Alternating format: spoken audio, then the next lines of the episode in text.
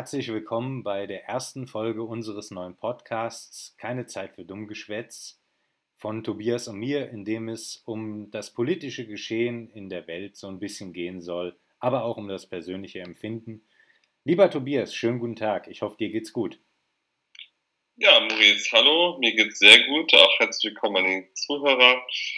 Genau, das ist ein Podcast, der so ein bisschen gesellschaftspolitisch sein soll, der verschiedene Politikthemen abdecken soll und bewusst aus einer aus einem Blickwinkel, den jetzt nicht Politikwissenschaftler dezidiert haben, sondern einfach zwei mündige Bürger, die sich über ein Thema unterhalten. Und das heutige Thema scheint mir sehr interessant.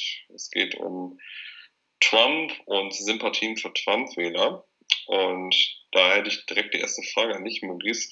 Wie hast du die Trump-Wahl 2016 erlebt, also 2016 hier in Deutschland? Für mich war es ähm, tatsächlich überraschend, dass Trump am Ende gewählt wurde, weil ähm, in den Medien doch sehr klar schon äh, Hillary Clinton als äh, sichere Siegerin feststand. Und ähm, sie hat ja auch selber nicht damit gerechnet, dass sie diese Wahl verlieren könnte. Ähm, aber ich habe schon den Eindruck gehabt, dass es gerade hier sehr, sehr deutlich dargestellt wurde, dass gegen einen ähm, Newcomer und einen intellektuell auch eher unterlegenen wie Donald Trump, dass da Hillary Clinton definitiv gewinnen würde. Ähm, aber wie war denn dein Eindruck damals zu diesem Thema? Oder hast du ähm, den Eindruck gehabt, es könnte sehr eng werden, zumindest für Clinton? Also sie hatte 2016 wirklich und das kann man meinen Freunden auch nachfragen, wirklich damit gerechnet, dass Trump wählt, äh, gewinnt und gewählt wird. Denn ich war 2016 in Bibelbelt ähm, in den USA unterwegs vor der Wahl. Also Bibelbelt ist Florida, Alabama, Mississippi, Texas, Louisiana, also diese Ecke darum. Und da waren schon viele Trump-Wähler unterwegs. Dann habe ich auch so eine äh, Stimmung wahrgenommen und das hat nicht nur mit dem Gebiet zu tun, ähm, da ich dachte, ah, das, das könnte schon für ähm, Clinton knapp werden, denn man muss wissen, Florida ist ein sogenannter Swing State, also die wählen mal republikanisch, mal demokratisch. Und da habe ich die Stimmung schon eher so wahrgenommen, dass schon eher ein bisschen pro-Trump war. Das hat sich auch dann bewahrheitet und mich hat auch die Selbstsicherheit ein bisschen irritiert. Ähm, man muss aber sagen, das Wahlsystem in den USA ist auch sehr kompliziert. Also Clinton hat ja auch die absolute Mehrheit geholt. Aber durch die Wahlmänner, also jeder Bundesstaat hat ja gewisse Wahlmänner, ähm, ist, ausge äh, ist das eben für Trump ausgegangen. Wahlmänner, nur eine kleine Randnotiz, haben so ein bisschen den Sinn, dass man nicht ständig Politik gegen die eher kleineren Bundesstaaten macht, sondern im Ausgleich schafft, wie im Bundesrat, da hat ja auch Saarland ähm, verhältnismäßig viele Wahlstimmen im Bundesrat. Also wenn ich ähm, da den Bogen mal zum diesen, diesjährigen Wahlkampf schlagen darf, würde ich dich so auch verstehen, dass du sagst, auch der Drops ist jetzt noch nicht gelutscht, obwohl Joe Biden auch wieder in allen Umfragen führt. Nee, der ist noch nicht gel gelutscht, der Drops, und das liegt auch daran, ähm, es wird ja auch sehr gerne getan, dass das eher Menschen Trump-Wähler sind, die eher unteren Bildungsschichten angehören oder nur weiße Protestanten sind und es ist eben nicht so. Und gerade Menschen, die vielleicht ein gewisses Ansehen haben oder eine gewisse Bildung haben, sagen unterdurchschnittlich oft, dass sie Trump wählen, weil das eben sich in gewissen Kreisen nicht gehört. Und deswegen würde ich sagen, es wird schon knapp für beiden. Ja, das ist äh, eine interessante These, denn ich würde da tatsächlich sagen, dass gerade auch durch die äh, aktuelle Situation und Corona bedingt die Chancen für ihn deutlich gestiegen sind und ähm, Trump äh, an Boden verliert. Aber du hast mit den Leuten dort vor Ort ja persönlich gesprochen. Und würdest du sagen, ähm, Corona könnte dort doch ähm, diese Bewegung dahin gebracht haben, wieder demokratisch zu wählen? Ja, das ist ja so ein bisschen die Frage, ob es Trump wirklich schadet oder nicht. Denn, und das werden wir auch nochmal in den Show Notes unten verlinken. Biden ist nicht immer auch ähm, so gut in Wahlkämpfen angekommen, denn er hatte öfters mal mentale Aussetzer. Er war in seiner Zeit, als er politische Verantwortung hatte, auch massiv für ähm, Flüchtlingsabschiebungen, gerade aus Mexiko. Das kommt bei den äh, Hispanics nicht so gut an. Also er ist auch keine un umstrittene Figur, zumal das Alter auch wirklich nochmal ein bisschen höher liegt als bei Trump selber. Und das wird dann interessant zu sein. Wir werden ja vielleicht auch noch andere Politikfiguren hinter Biden und Tom gucken, aber bleiben wir erstmal bei den Hauptfiguren, dann wird das eher interessant sein. Deswegen wäre meine ehrliche Frage, Moritz, wie nimmst du denn die deutsche Berichterstattung wahr? Ähm, findest oder würdest du sagen, ist das ausgewogen oder woher kommt auch dieses Missverhältnis zu 2016? Mhm. Ich habe tatsächlich den Eindruck, gerade auch durch Trump ähm, haben ja die sozialen Netzwerke wie Twitter, aber auch Instagram und Facebook, ähm, was den Einfluss auf den Wahlkampf ähm, nimmt, äh, zugenommen. Und ähm, sind meinungsbildender geworden und ich persönlich habe den Eindruck, dass äh, da auch unsere öffentlich-rechtlichen Medien in dasselbe Horn mittlerweile blasen und äh, die Tweets, die Trump absetzt, äh, gerade in den ähm, letzten vier Jahren immer sehr, sehr lang und breit besprochen wurden und auch jetzt im Wahlkampf habe ich das Gefühl, dass eher über die Trump-Seite berichtet wird und weniger über das, was Joe Biden eigentlich im Wahlkampf macht. Also ich bekomme persönlich sehr viel über den Biden-Wahlkampf mit, wo er jetzt gerade unterwegs ist, äh, aber weil ich ihn bei Instagram folge. Aber ich habe es nicht über ARD oder ZDF oder so.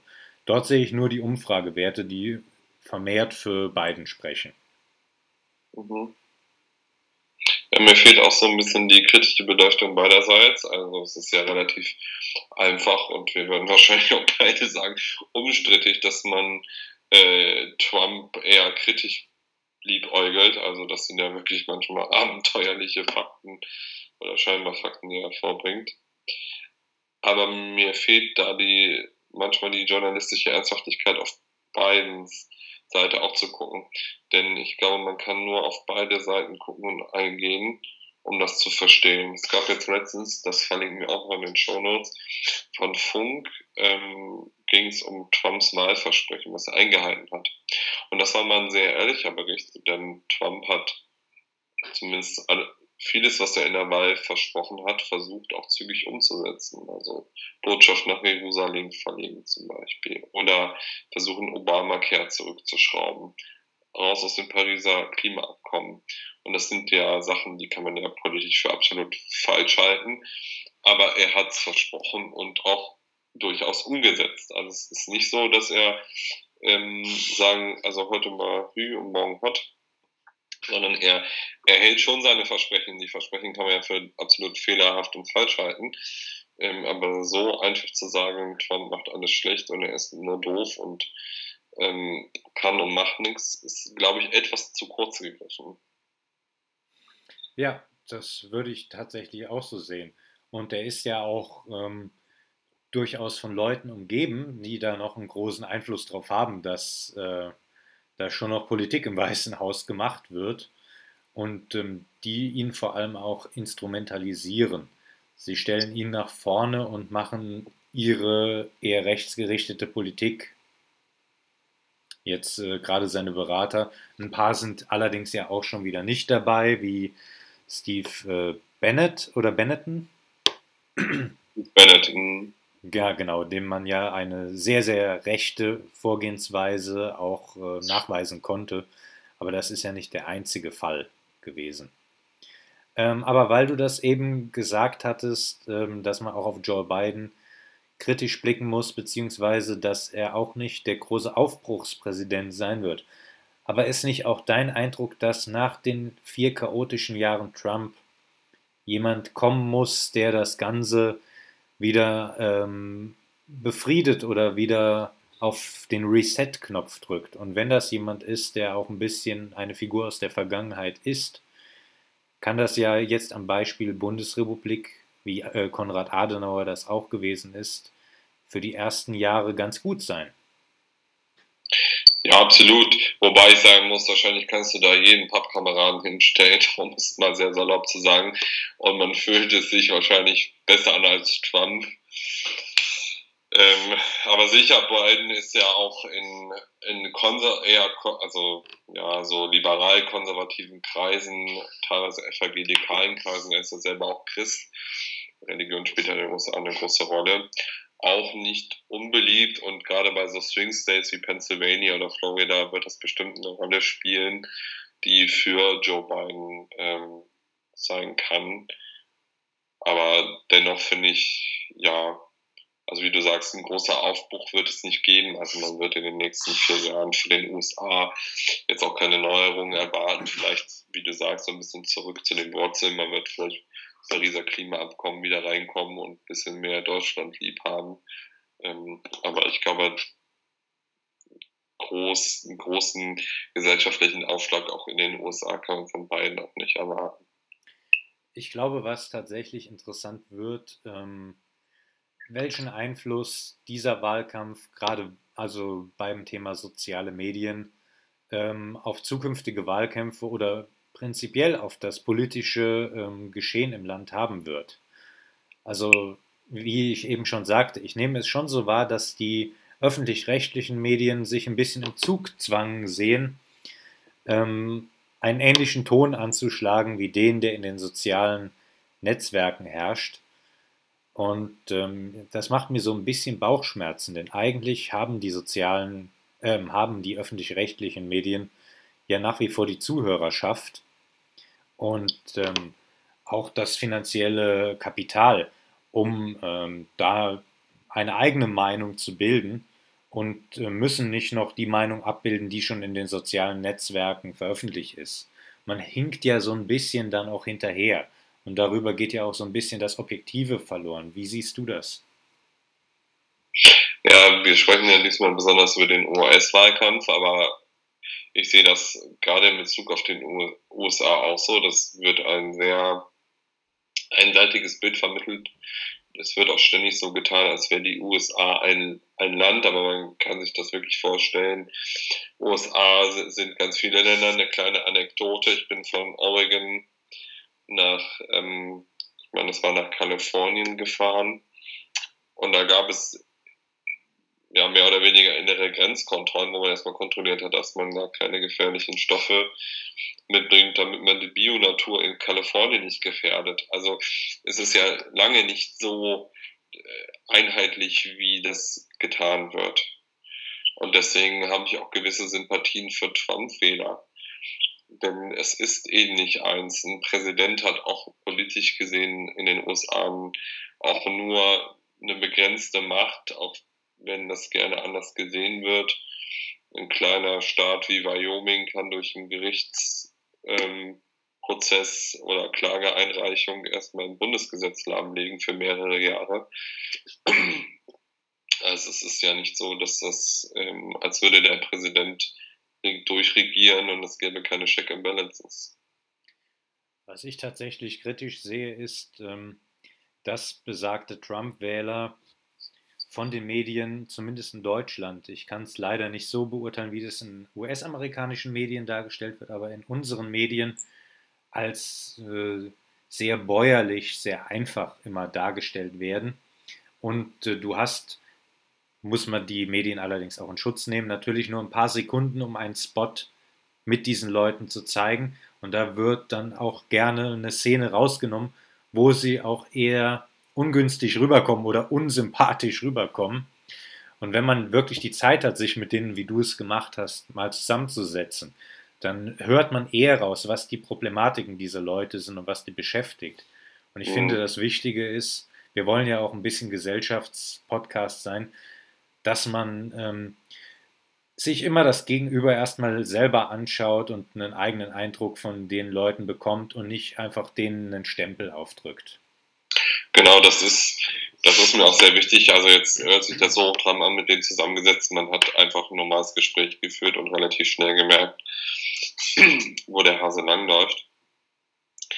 Ähm, es, es sind auch, auch die Trump-Wähler, die in den öffentlich-rechtlichen Medien gezeigt werden. Es sind aber nicht nur die Trump-Wähler, die in den öffentlich-rechtlichen gezeigt werden. Es gibt Trump-Wähler, die sind von dem Präsidenten überhaupt nicht überzeugt, sondern die wählen Trump aus mangelnder Alternative. Weil die sagen, es gibt nichts anderes. Die sagen, jetzt müssen wir noch vier Jahre Trump überstehen und dann haben wir den endlich los. Die gibt es nämlich auch. Und da würde ich sagen, die sind gar nicht so in der Mindermeinung. Und da muss man auch einfach sagen, viele, auch gerade, wo ich sagen würde, das ist eher so Trump-Gebiet oder man würde jetzt sagen, in den letzten zehn Jahren republikanisch, die interessieren sich gar nicht für Politik. Die sagen, Präsident, okay, der soll sich nur auf meine Angelegenheiten raushalten, ich will meine Ruhe haben.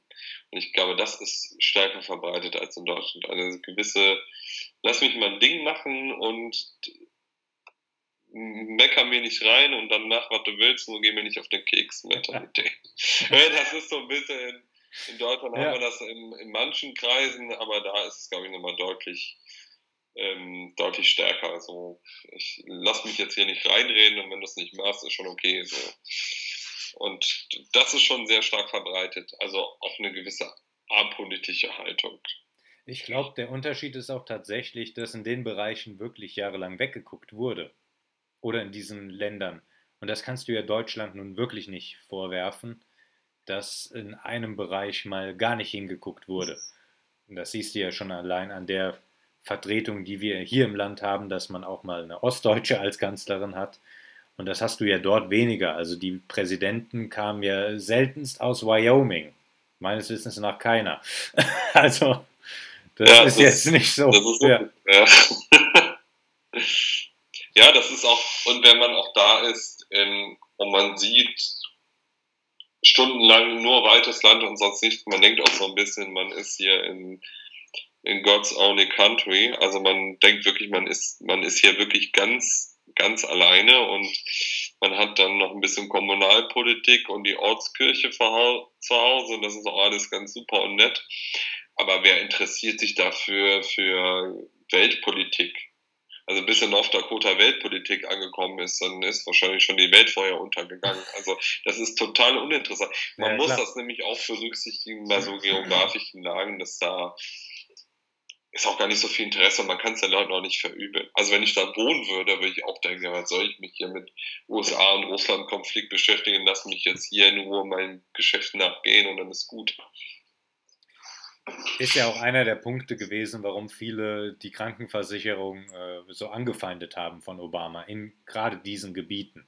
Weil sie dachten, oh, jetzt kommt plötzlich mal einer aus Washington und der drückt uns jetzt auch noch irgendwas vom Staat auf ja, das ist auch so ein bisschen, auch so eine gewisse Staatsfeindlichkeit, hat vielleicht auch ein bisschen mit dem Gründermythos zu tun. Die Deutschen sind ja eher so ein bisschen so, wenn da ein großer Mann mit Bärtchen kommt, hören wir den zu. Und da ist es vielleicht eher ein bisschen, aber es ist nur ein bisschen flachsig. Ne? Ja, aber das ist ja der Punkt. In Deutschland musste der Staat immer von oben gegründet werden, wenn die Bevölkerung irgendwas versucht hat. Äh, das hat meistens ja nie ganz hingehauen und eine Revolution wurde hier immer niedergeschlagen. Und dieses Land ist ja wirklich auf äh, Initiative der Bürger eher entstanden. Und darum Kompetenzen an den Staat abzutreten weniger populär, als es in Deutschland ist. Genau, das, das sehe ich auch so. Ich habe jetzt auch keine empirischen Daten. Also wie gesagt, wir sind ja kein hochwissenschaftlich-politischer Podcast. Nö, Frühstückskappe. Aber mein, meine Fantasie ist so ein bisschen, es gab ja auch aus Deutschland so Flüchtlingswellen in die USA und die leben ja ähm, gerade auch viele im Mittleren Westen. Also es ist echt erstaunlich, dass 30 bis 40 Prozent der amerikanischen Bevölkerung deutsche Vorfahren hat. Ja. Ähm, die ja aus einer also aus einer Verfolgung oder aus einer Erdrückung aus dem 19. Jahrhundert in die USA kommen und endlich mal ein bisschen Freiheit zu haben ähm, dass man, glaube ich, sowas schon auch den Kindern und Kindeskindern weiter vererbt. So eine gewisse, ah, der Staat ist vielleicht doch nicht so, so tolle und so. Also habe ich schon in mancher Sicht äh, Sympathien, vor allen Dingen für so ein großes, großes Land, wo man wirklich, glaube ich, auch so ein bisschen sein Ding machen kann und das interessiert erstmal keinen. Kann ich sehr gut nachvollziehen. Tobias, wir haben nicht mehr so viel Zeit auf der Uhr. Sollen wir noch, wir wollten ja, das haben wir uns fest vorgenommen, immer mit einem positiven Blick aus unserem Gespräch rausgehen. Wir blieben heute ein bisschen im Allgemeinen, haben aber auch schon mal so ein bisschen eine Perspektive geboten, worum es gehen wird. Was ist deine Prognose für den 3. November? Ja, das ist eine schwierige Frage, die ich eigentlich gleich an dich zurückgeben will. Also ich hoffe für die USA, dass es Biden wird und erstmal die Wunden geleckt werden. Und ja, das wäre so meine Hoffnung. Aber jetzt würde ich dich natürlich fragen, wie, wie, siehst du das? Wie siehst du das mit beiden? Oder hast du vielleicht sogar noch eine dritte Option, die ich jetzt noch nicht genannt habe? Ich könnte mir tatsächlich vorstellen, dass es Joe Biden wird. Und ich könnte mir auch vorstellen, dass er sehr bewusst äh, auf seine Stärken und Schwächen guckend sagt, ich trete in zwei Jahren freiwillig zurück und mache etwas, das es in der Geschichte der USA bisher noch nie gab. Aber nach Trump äh, kann man so einen Bruch auch mal wagen. Und dass er an seine Vize Kamala Harris abgibt, mit der wir eine Frau als erstes, als äh, Präsidentin der Vereinigten Staaten hätten. Eine Frau, die eine Schwarze ist und äh, verhältnismäßig auch sehr jung im Vergleich zu anderen Präsidenten. Und ähm, das wäre, denke ich, ein tolles Statement für die gesamte Welt, dass man da mal einfach diesen Bruch wagt, sagt, ich verzichte für jemanden, der die, die heutige Generation besser anspricht. Für diese Frau verzichte ich auf die eigene Macht und übergibt das Amt. Das ist wunderbar. Das lassen wir als Schlusswort gelten und hoffen, dass wir jetzt mit dieser vielleicht positivsten Nachricht ähm, ein bisschen Optimismus verstreut haben. Das hoffe ich auch und äh, ich bin im Übrigen auch optimistisch und hoffe, dass unsere neuen Zuhörer, uns haben ja schon eine Menge Nachfragen erreicht, wann es denn losgeht mit dieser Folge. Ich hoffe einfach jetzt an euch direkt gerichtet, dass es euch gefallen hat. Ähm, wir nehmen noch ein bisschen Fahrt auf mit weiteren Themen und äh, wir hoffen, dass ihr beim nächsten Mal auch wieder zuhört und wünschen euch noch einen schönen Tag. Genau, das wünsche ich euch auch und gerne auch mit Kritik oder Anregungen auch gerne Kommentare schreiben. Wir sind sehr, sehr dankbar dafür. Wir sind auch noch so ein bisschen in der Findungsphase und hoffen einfach, dass ihr auch gute 20 Minuten Infotainment hattet. Macht's gut. Dir auch noch einen schönen Tag. Ja, auch Maurice. Tschüss.